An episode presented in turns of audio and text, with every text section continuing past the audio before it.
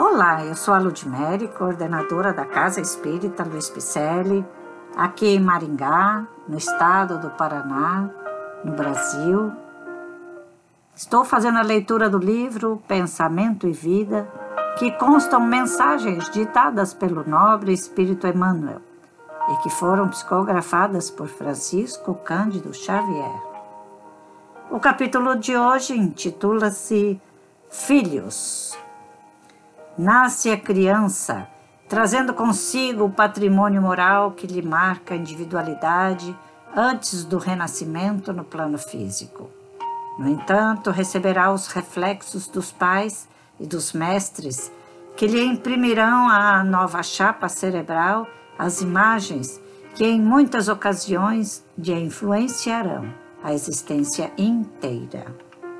Indiscutivelmente, a instrução espera-lhe o espírito em nova fase, enriquecendo-lhe o caminho nesse ou naquele mistério.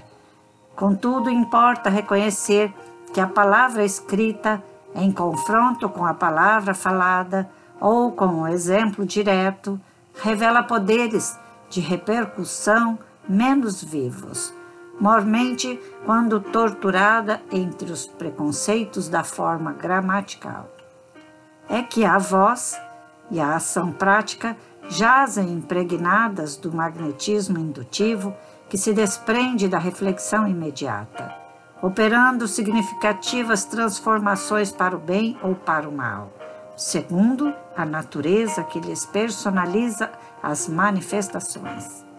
As crianças confiadas na terra ao nosso zelo são portadoras de aparelhagem neurocerebral completamente nova em sua estrutura orgânica, à afeição de câmara fotográfica devidamente habilitada a recolher impressões.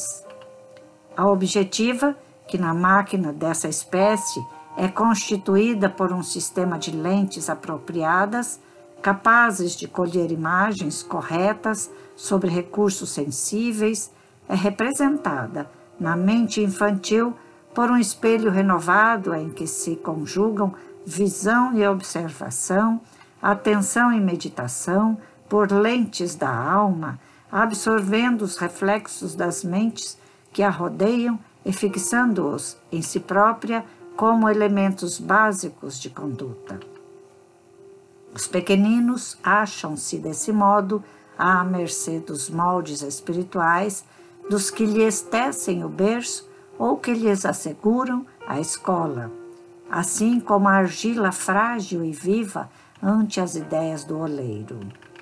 Não podemos, pois, esquecer na terra que nossos filhos, embora carreando consigo a sedimentação das experiências passadas em estágios anteriores na gleba fisiológica, são companheiros que nos retomam transitoriamente o convívio quase sempre para se reajustarem conosco aos impositivos da lei divina, necessitados quanto nós mesmos de provas e ensinamentos no que tange ao trabalho da regeneração desejada.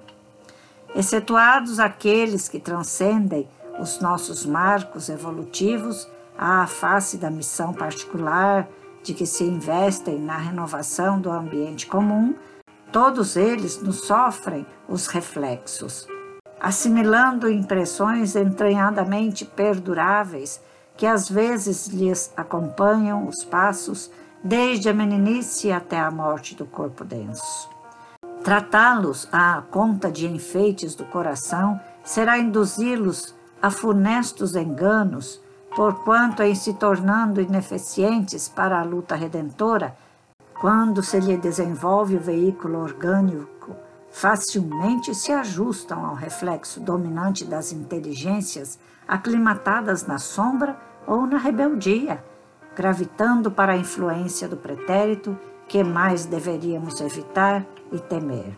É assim que toda criança entregue à nossa guarda é um vaso vivo a arrecadar-nos as imagens da experiência diária competindo-nos, pois, o dever de traçar-lhes noções de justiça e trabalho, fraternidade e ordem, habituando-a desde cedo à disciplina e ao exercício do bem, com a força de nossas demonstrações, sem contudo furtar-lhe o clima de otimismo e esperança.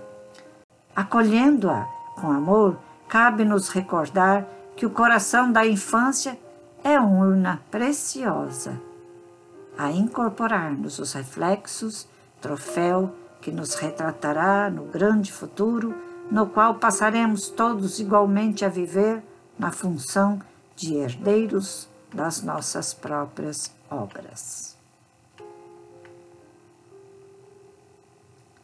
Este livro é uma cartilha de amor para nos ensinar onde estão aqueles que nós precisamos dedicar mais interesse, mais tempo, mais amor.